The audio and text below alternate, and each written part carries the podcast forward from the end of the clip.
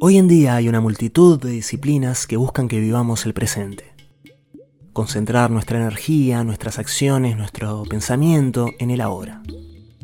Limitar las fluctuaciones de la mente y disfrutar plenamente cada momento. Que cuando cortemos una cebolla, todo nuestro ser esté entregado a la simple tarea de cortar una cebolla. Bueno, este espacio busca exactamente lo contrario más que la cebolla, me importa a dónde se va la mente cuando pica una cebolla. Soy Maxi Garra y esto es Dietario Disperso, un viaje por mi semana gastropolítica. Los invito a dispersarse. Jueves. Mi hija está pasando por una fase de apego a la manteca. Es el centro de su desayuno, quizá por la posibilidad de empezar a usar un cuchillo sin filo para untarla ella misma sobre el pan. Todos sabemos que no hay nada más fascinante para los niños que la posibilidad de desbloquear una habilidad de adulto.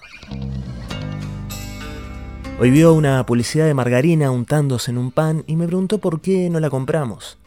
Le dije que porque no me gusta la margarina. Cuando me preguntó por qué, podría haber alegado un montón de razones nutricionales, de cómo un producto que fue publicitado como una versión saludable de la manteca terminó siendo más dañino. Le podría haber hablado de grasas trans, del peligro de los aceites vegetales hidrogenados, pero elegí otro camino. Mi respuesta fue, la margarina no me gusta porque viene de las ballenas. Mi hija se rió pensando que era una de las tantas pavadas que digo todos los días, pero en este caso hay una razón histórica. La margarina efectivamente se hizo popular cuando se hacía a partir de las ballenas.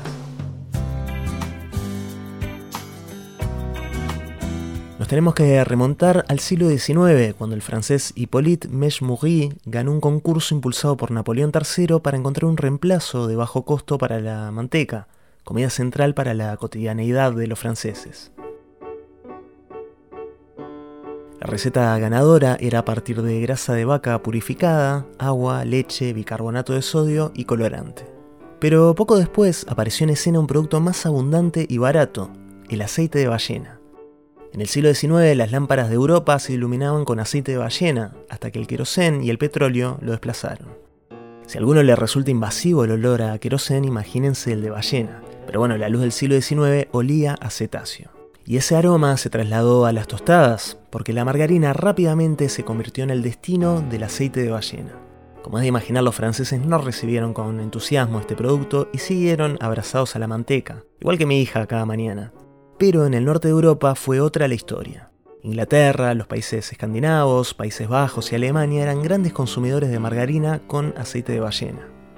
En una nota para el sitio Gastro Obscura, Sarah Laskow explica que en los años 20 el de ballena se convirtió en el más barato de los aceites comestibles y cuenta esto. En 1929, Lever Brothers, una empresa británica, y Margarine Uni, una empresa holandesa, descubrieron cómo mejorar el proceso químico utilizado para endurecer el aceite de ballena para usarlo como ingrediente de la margarina. Como resultado, la margarina podía elaborarse con aceite de ballena como única grasa. En lugar de competir, las empresas se fusionaron rápidamente y se convirtieron en Unilever, hoy una de las principales empresas del mundo. Es decir, que una de las mayores corporaciones del mundo, dueña de marcas como Rexona, Hellmann's, Dove, Lipton o Honor, nació gracias a la margarina hecha con ballenas. El furor por este ingrediente tuvo su pico antes de la Segunda Guerra Mundial. En diciembre de 1938, un barco llamado Schwabenland partió desde Alemania rumbo a la Antártida. La misión del gobierno nazi era dominar el mercado ballenero y conseguir provisiones para la guerra que iba a venir. Si bien este barco recorrió 10.000 millas de territorio antártico, no tuvo grandes logros en el área ballenera el proyecto de la margarina nazi quedó congelado. Después de la Segunda Guerra Mundial, el aceite de ballena comenzó a caer en desuso. La margarina empezó a hacerse a partir de aceite vegetal. Ya no había ballenas, pero el sucedáneo no era lo más fiable.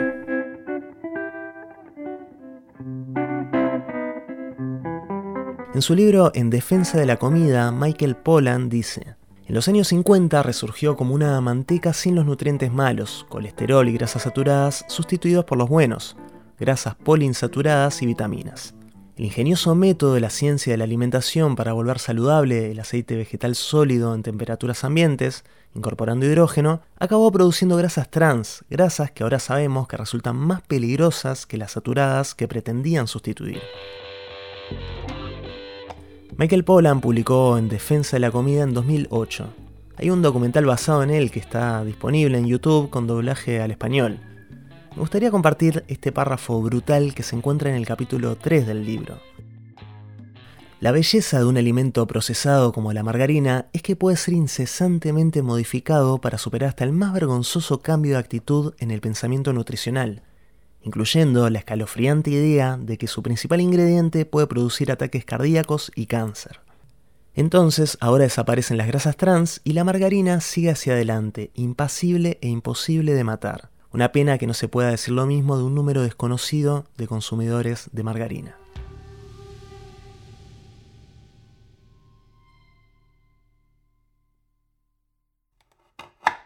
Viernes.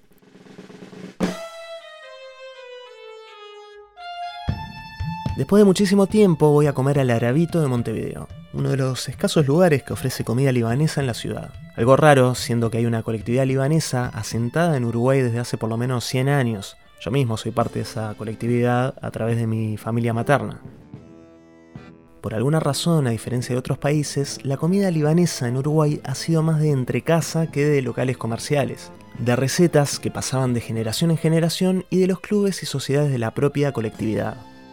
Hay un gran libro llamado Metzé Criollo, escrito por Suraya Abud, antropóloga, cocinera y artista culinaria, que repasa varios de los platos e historias de los libaneses en Uruguay y su relación y diferencia con las recetas en el propio Líbano. En el Arabito conviven varias migraciones. Miguel y Ana son los dueños. Ana es uruguaya, migró a Venezuela siendo pequeña y regresó a Uruguay junto a su esposo Miguel, venezolano, hijo de libanés y las hijas de ambos. De alguna manera son dos diásporas, la venezolana y la libanesa, que han sabido hacer de la comida su carta de presentación o de supervivencia. La situación de Venezuela la conocemos todos, pero la del Líbano se ha vuelto particularmente dramática en los últimos años. Nunca antes el Líbano había necesitado tanto a su diáspora. A medida que el país se hunde en la crisis económica, cada vez más libaneses dependen del dinero enviado por sus familiares desde el extranjero para cubrir sus necesidades. Estas entradas de dinero explican en parte por qué el Líbano aún no ha caído en el caos o en el levantamiento social mientras que el país sufre una de las peores crisis financieras del mundo moderno, según el Banco Mundial. Pensemos que en el territorio libanés viven entre 4 y 5 millones de libaneses, pero la diáspora es de 14 millones de personas desperdigadas por todo el mundo. Cuando abrió el Arabito, a fines de 2018, le presté a Miguel y Ana un libro bastante difícil de encontrar en Uruguay, La cocina libanesa de Karim Haidar y André Malouf. Con el tiempo consiguieron un ejemplar que está exhibido atrás del mostrador. Es más, una cita al libro, dedicada al pan libanés, está escrita en la pared, al lado de la entrada. El prólogo de ese libro lo escribió Amin Malouf hace 20 años, pero es de una actualidad asombrosa. La cocina, dice Malouf, es lo que queda de la cultura cuando se ha olvidado todo lo demás. Todos los pueblos de migrantes lo saben y más que ninguno de los libaneses, que después de decenios dispersándose por el mundo han cambiado de nombre con frecuencia, han olvidado su lengua y han perdido sus puntos de referencia históricos y sociológicos solo se ha ido perpetuando su cocina, de generación en generación. Y ha hecho algo más que sobrevivir. Se ha extendido hacia París, Londres, Río, Montreal y Nueva York, hacia Jeddah, Dubái o Jerusalén, haciendo por completo caso omiso de las fronteras políticas y las áreas de civilización. De forma que ese país diminuto, frágil y vulnerable se ha vuelto, pero solo en ese ámbito y en ninguno más, una potencia respetada, conquistadora, casi imperial.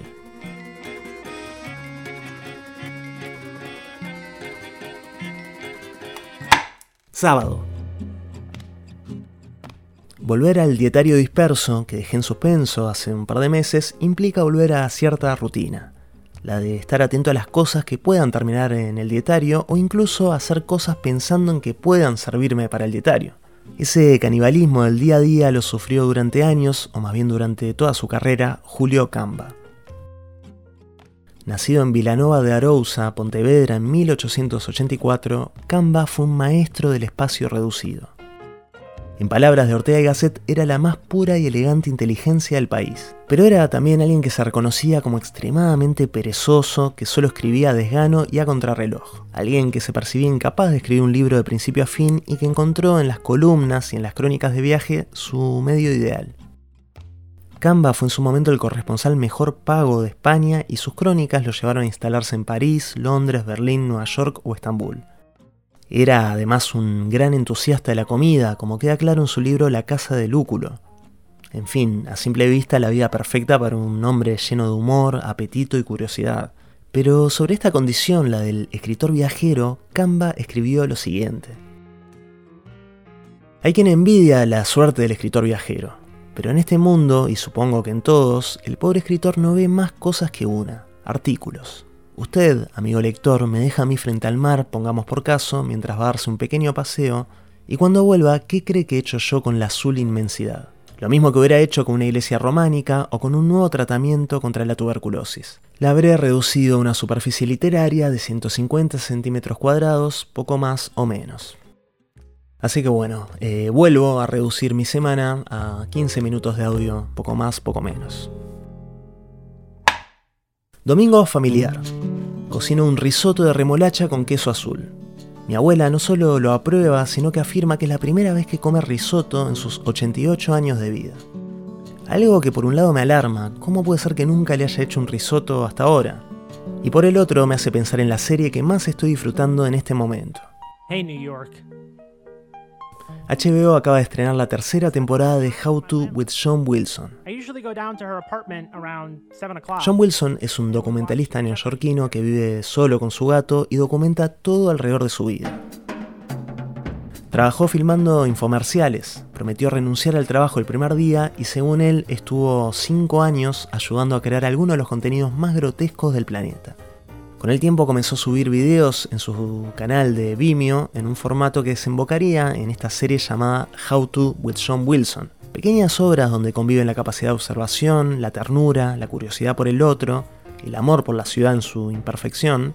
Estamos hablando de una Nueva York llena de ratas en la calle, basura, pozos, humo y hasta aguas tóxicas. Están los costados más bizarros de la vida moderna en Estados Unidos, pero también una capacidad hermosa de abrazar el azar y relacionar ideas. En cada episodio de esta serie, que va ya por la tercera temporada, John Wilson pasa del humor visual a la reflexión existencial en un pestaneo, siempre con una voz en off torpe, atropellada, dubitativa. En el último episodio de la primera temporada, el que se me vino a la mente mientras mi abuela comía un risotto por primera vez, John Wilson se entera que su casera, una anciana del este de Europa, siempre soñó con comer risotto. Esta anciana todas las noches lo invita a su apartamento para ver la tele y comer. Le lava la ropa, le saca la basura de su propio apartamento para que no gaste en bolsas. Se la saca con la mano directamente y la pasa a una bolsa propia. John Wilson quiere retribuirle la amabilidad aprendiendo a hacer un risotto. I decided to surprise my landlord and see how hard it really is to cook the perfect risotto. El risotto es una preparación que me fascina por su lógica frágil. La diferencia entre un plato sublime y un arroz intragable es delicadísima y tiene que ver con la atención y la experiencia. Atención a los tiempos del arroz, experiencia para no ser esclavo de las cantidades y tiempos de la receta. En el proceso de aprender a preparar este plato, John Wilson se encuentra con la terrible distancia entre la realidad edulcorada de los videos de cocina y la frustración de aplicar esas técnicas con las manos torpes y temerosas de alguien que nunca cocina.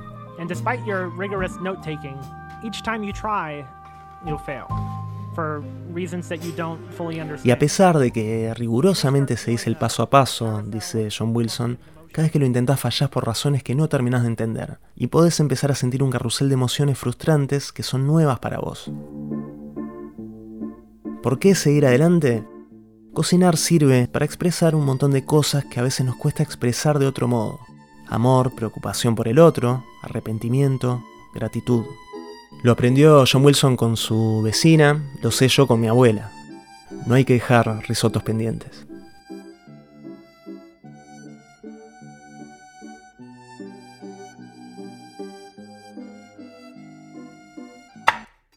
Lunes.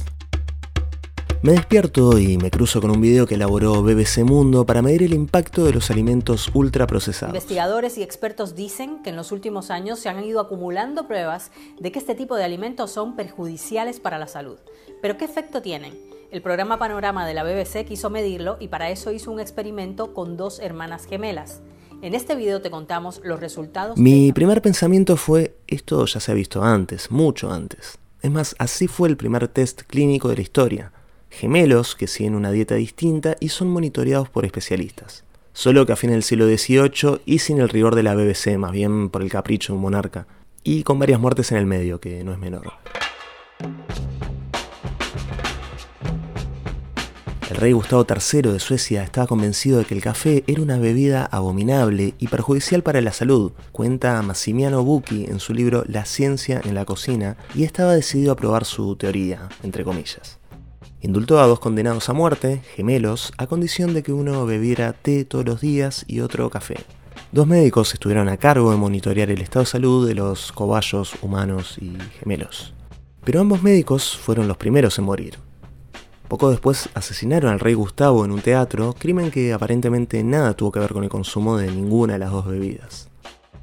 ¿Cómo le fue a los gemelos? El consumidor de té murió a los 83 años, el de café lo sobrevivió, pero no se sabe cuándo falleció. Ya no había nadie para controlar. Ahí hay que darle la derecha a la BBC. Podrán haber llegado tres siglos tarde a los experimentos con gemelos, pero el estudio duró solo dos semanas y no murió nadie en el camino. Martes. Junto a Pablo Corrado, dueño de Café Doré y mi sensei en el mundo del café de especialidad, visito Magma Futura, que tiene como entrada una suerte de compuerta de nave espacial y en cuyo interior hay una sala inmersiva con proyecciones en 360 grados. Enseguida damos el visto bueno y confirmamos que ahí vamos a hacer la primera presentación de Gastropolítica en vivo. Va a ser el miércoles 13 de septiembre y aparte de Pablo me va a acompañar Liber Pisiotano, mi sommelier de cabecera. No tengo del todo claro cómo venderlo aún, pero va a ser una suerte de podcast en vivo con degustación de vino y café dentro de una nave espacial. Nada malo puede salir de ahí. Miércoles. Preparo unas miniaturas de pescado para mi hija. Una vez caliente el aceite, para no moverme en vez de una espumadera, utilizo una espátula para sacar esas milanesitas de merluza y ahí viene el desastre. La miniatura que resbala y cae en ese espacio maldito entre el horno y la pared mientras suena esto.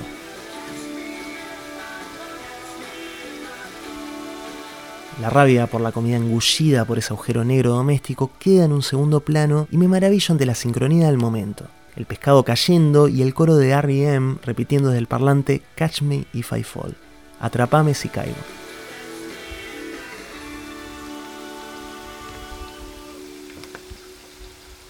Son solo unos segundos al final de la canción texarcana y justo coincidieron con la única pieza que perdí en mi sesión de fritanga. Así que quiero hacer la anatomía de ese instante.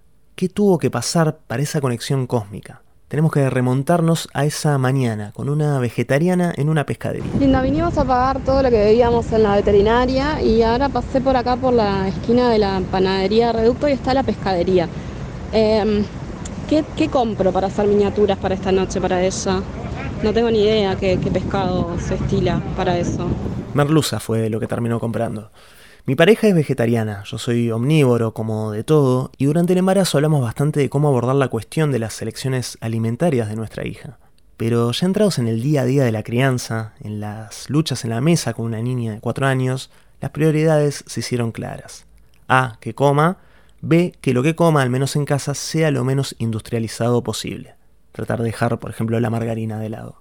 Después, quién sabe cuándo, se harán las discusiones filosóficas entre vegetariano y omnívoro, pero en esta etapa de supervivencia cotidiana es la vegetariana la que termina por iniciativa propia comprando pescado. Me toca a mí cocinarlo. Voy a comprar huevos para el rebozado y en los parlantes del almacén suena Losing My Religion. Camino a casa con la canción adherida a mi mente. Mientras camino por Boulevard Artigas, recuerdo el episodio de la serie Song Exploder, en el que Mike Mills, el bajista de R.E.M., dice que tomó conciencia del alcance global de la canción en Paraguay, en algún lugar perdido a una hora de Asunción, cuando en un momento sintonizaron la radio local y sonó Losing My Religion. Todos sabemos lo mucho que le cuesta a los gringos diferenciar Paraguay de Uruguay, así que Mike se pudo haber sorprendido de la misma manera al entrar a ese almacén en el barrio montevideano de Brazo Oriental y escuchar su canción. Song Exploder es una serie que está disponible en Netflix. Es la adaptación del podcast del mismo nombre. Es más, hay una versión de ese podcast en español llamada Canción Exploder, que tiene capítulos dedicados a Jorge Drexler o Mon Laferte, por ejemplo.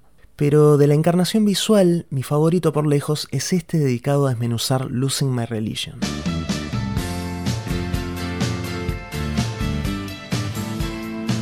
Más allá de que sea una canción que me encanta y del análisis detallado de cada uno de los aspectos que confluyeron en ella, hay algo particularmente magnético. Los gestos de Michael Stipe, lo que transmite el rostro del cantante mientras repasa el nacimiento de esa letra. El tratar de acercarte con miedo a una persona que te atrae, pero no saber si lees bien las señales de si eso es una amistad o algo más. No saber si dijiste demasiado o no dijiste suficiente la vulnerabilidad de abrir tu corazón a alguien y no saber qué te va a devolver. Es hermoso ver, además, la actitud de Michael Stipe frente a su canción más trillada. No hay distancia irónica ni saturación. El mensaje que da es, hicimos una gran canción, expresamos algo que en alguna medida le pasa a todo el mundo y cambió nuestra vida para bien. Dentro del repaso detallado de la construcción de este tema hay un detalle que me maravilla. En una primera versión, Michael Stipe escribió That's me in the corner, that's me in the kitchen. Colocó al personaje de la canción en la cocina, pero enseguida cambió kitchen por spotlight, que no solo es mucho más musical por esa pausa mínima que hace entre spot y light, sino que se vuelve un elemento clave del video, ese video impresionante que le dio un impulso final a ese hit impensado que arranca con una mandolina. That's me in the corner.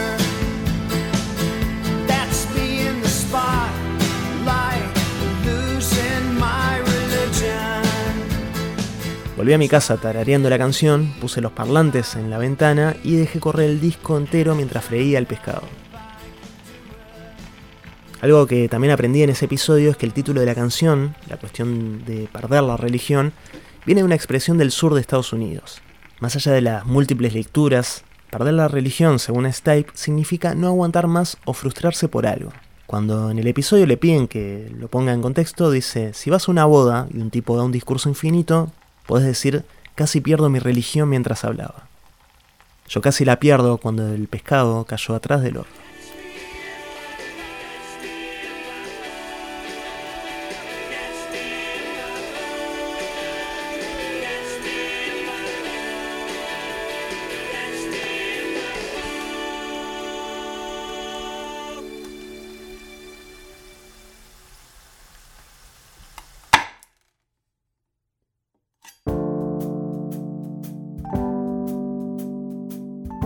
Dietario Disperso es un podcast escrito, narrado y editado por mí, Maxi Guerra. Pueden suscribirse en el canal para recibir notificaciones de nuevos episodios y enterarse de otras novedades siguiendo la cuenta gastro-política en Instagram y Twitter.